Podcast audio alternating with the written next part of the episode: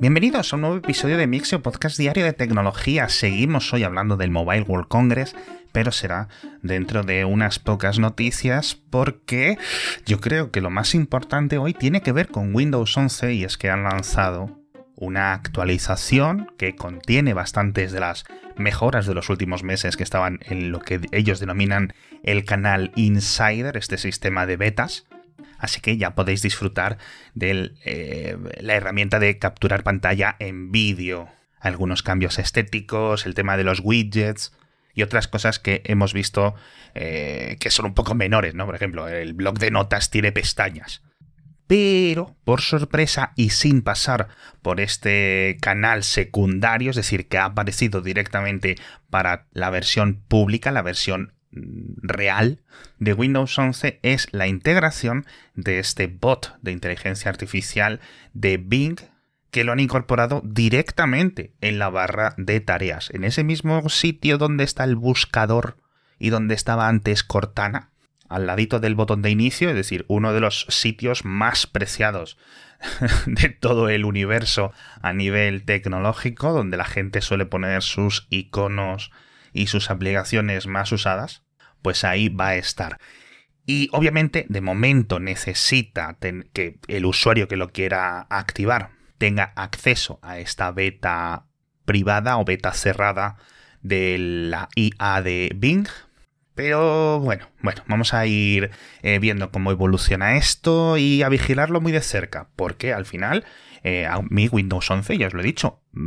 me parece un muy buen sistema operativo, estoy muy contento. De hecho, creo que está mucho mejor ahora que hace un año. También me parece fantástico estas nuevas versiones de Bing, pero no me gustan estas integraciones que hacen los creadores de los sistemas operativos a nivel de, ay, te meto esta patita de mi negocio en el sistema operativo, ¿no? Es decir, creo que sería mejor que preguntaran, ¿no? Durante la instalación o durante la actualización y sobre todo, que aún yo esto no lo he probado, sospecho que cuando pinches en ese botón de Bing te va a abrir el Edge, no te va a abrir el navegador que tengas por defecto. Seguro que los de Microsoft son un poco así, ya sabéis. Y la segunda noticia, y quizás un poco más sorprendente por varios motivos, es la llegada o el soporte de Phone Link, la aplicación de Windows que permite conectarse por Bluetooth a tu teléfono Android y tener sincronizadas tanto las llamadas como la agenda de contactos, como los SMS e incluso, aparte de que te salgan los SMS entrantes como notificaciones, puedes enviarlos, es decir, el protocolo MAP de Bluetooth inventado hace 200.000 trillones de años que es lo mismo que permite, por ejemplo, que tu radio de tu coche mm, te pueda leer los mensajes, ¿no?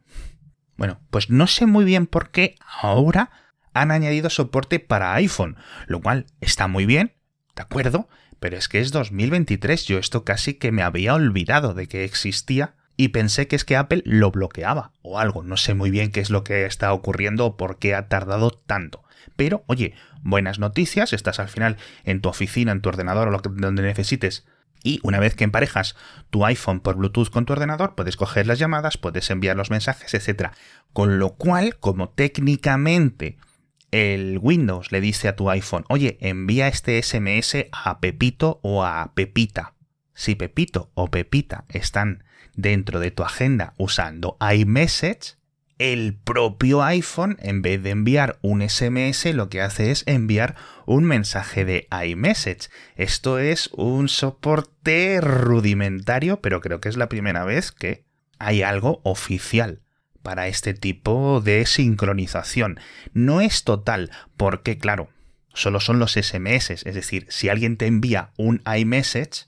cuando estás conectado por Phone Link, sí te aparece como notificación, porque de nuevo el iPhone lo vuelve a traducir como una notificación SMS, pero todo el historial, todos los mensajes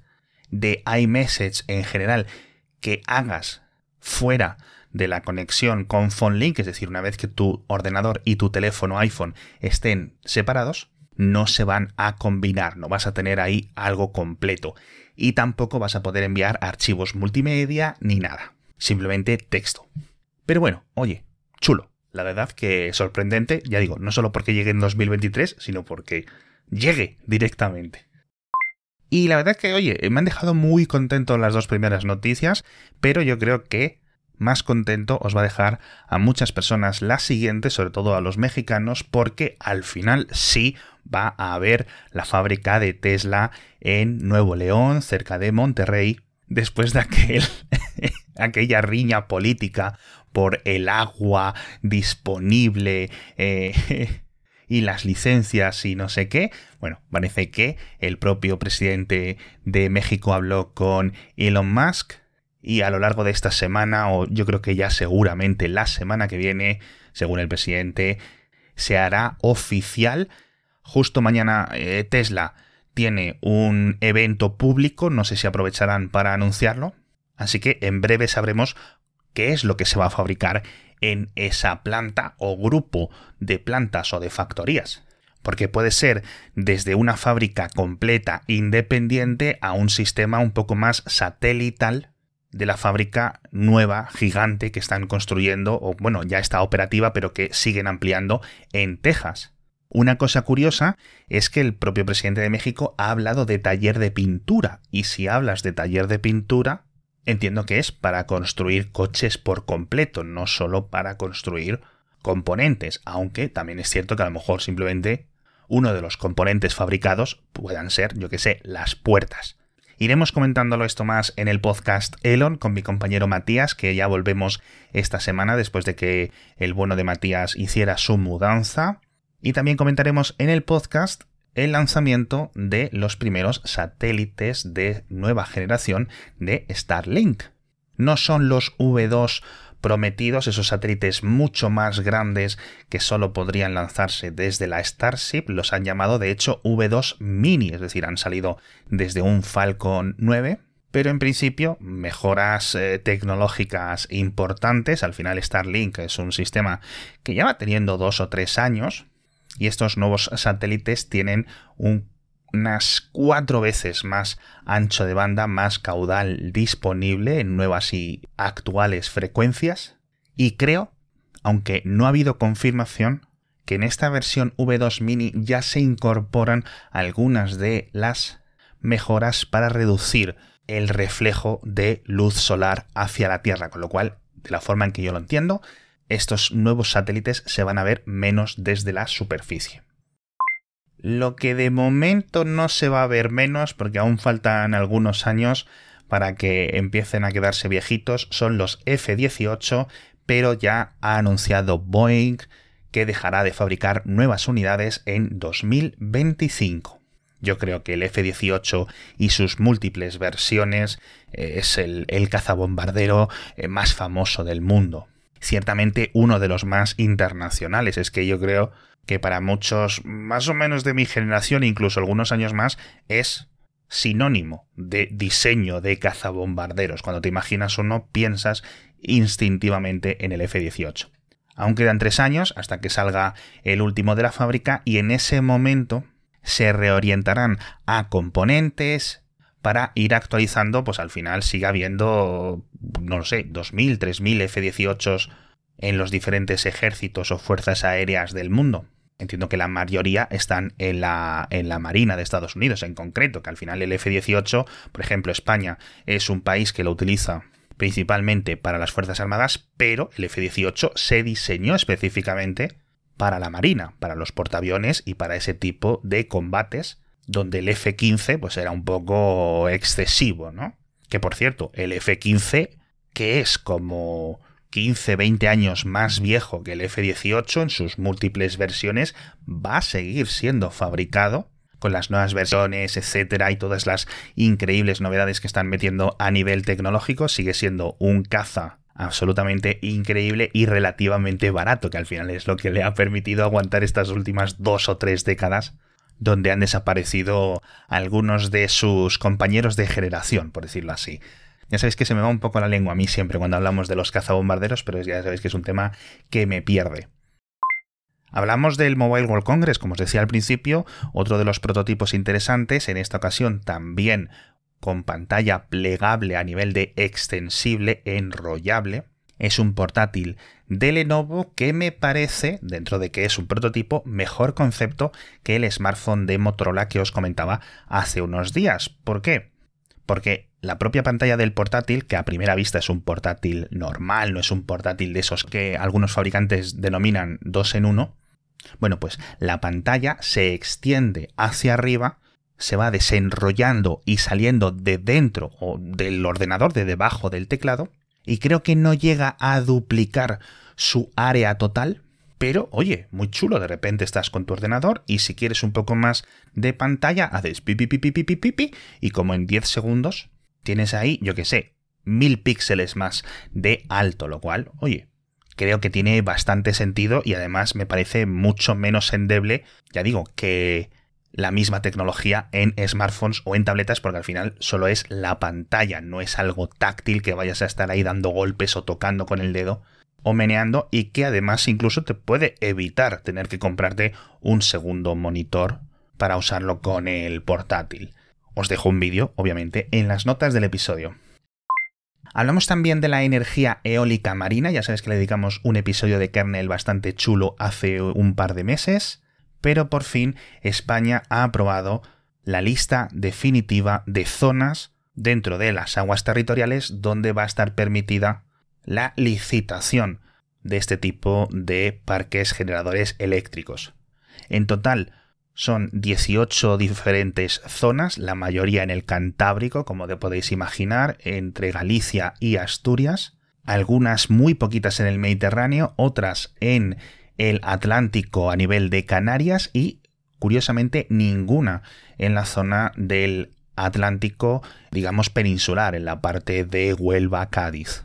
En total son 4.948 kilómetros cuadrados donde se van a poder instalar estos aerogeneradores. Están aproximadamente todas las zonas a unos 20-30 kilómetros de la costa, es decir, tienen que ser muy altos, no he calculado el ángulo, pero tienen que ser muy altos y el día tiene que estar muy claro para que lo puedas ver desde la playa, porque al final la propia curvatura de la Tierra debería ocultarlos. Hablamos también de OnlyFans, que ha perdido parte de una batalla legal por el IVA, este impuesto de venta añadida, que cobraba, o que mejor dicho, no cobraba a sus clientes, pero de momento no es una decisión firme. Y otra noticia que tiene que ver con OnlyFans y con esta nos despedimos es que tanto esta compañía como Instagram, Facebook y otras se han aliado con, yo no sé si decir que es una ONG, pero me parece una buena definición o un buen símil con el NCMEC, que es una agencia estadounidense, pero que trabaja a nivel mundial, y que han lanzado una nueva plataforma online muy sencilla, muy bien diseñada, que se llama Take It Down, que lo que permite es que cualquier persona comparta sus fotos y sus vídeos de desnudos y no las sube a sus servidores ni nada, simplemente crea la huella digital de esas fotografías, de esos vídeos, es decir, los archivos nunca, absolutamente nunca salen de tu dispositivo, pero esa huella digital se añade a la librería y en el caso de que algún día Instagram, OnlyFans, Facebook, etcétera, dentro de sus sistemas detecten esa fotografía o ese vídeo, lo deberían de eliminar. Con lo cual, está muy bien porque permite que preventivamente la gente suba sus fotos antes de que empiecen a filtrarse. Es decir, me parece una muy buena herramienta. La particularidad de este Take It Down, que os enlazo en español directamente, es que está centrado en menores de 18 años, con lo cual no solo aquellas personas que sean menores de edad, sino aquellas personas cuyas fotografías o vídeos en esos momentos, cuando fueron capturadas, tenían menos de 18 años de edad, pueden optar a este sistema automatizado que creo que es mucho más riguroso que un sistema muy similar también de índole global que permite hacer lo mismo para mayores de 18 años, aunque en este caso, que ya existe desde hace unos años, que también os dejo un enlace en las notas del episodio, porque quizás os interese a muchos utilizarlo de forma preventiva, pero creo que en aquel caso, una vez que se encuentra la primera imagen cuya huella está presente en este catálogo, hay alguien del equipo de moderación de esa empresa que se dedica a discernir si esa imagen incumple las diferentes normativas que tenga, pues Tinder, OnlyFans, eh, Instagram, Facebook, etc. Esta es una plataforma mucho más usada. Y en el caso de esta nueva que os comento, una diferencia clave es que la retirada es automática, porque claro, se trata de imágenes de desnudos tanto totales como parciales, como eh, elementos así un poco sexualizados de menores, y en esas cosas no juegan mucho con, con estas cositas. Lo que no me queda claro, y con esto ya acabo de hablar del tema, es qué ocurriría si, por ejemplo, yo subo una fotografía mía, no de desnudos, de mi cara, y luego la intento compartir meses después por Instagram. O por ejemplo, si comparto, yo qué sé, un pantallazo de una película. No sé si, como técnicamente, nadie verifica ese contenido, no sé si se puede abusar, si hay algún mecanismo. Y tampoco entiendo muy bien, oye, cómo van al final a saber si en este momento esa fotografía era de una persona de 17 años o de 19 o de 21. He estado bastante, bastante rato dentro de la página web, porque a mí este tema lamentablemente también eh, me interesa muchísimo, pero estos conceptos últimos no me han quedado aclarados. Así que si algún oyente es capaz de darme algo más de información, bienvenida sea. Ya sabéis dónde encontrarme, tenéis todos los contactos en las notas del episodio, etc.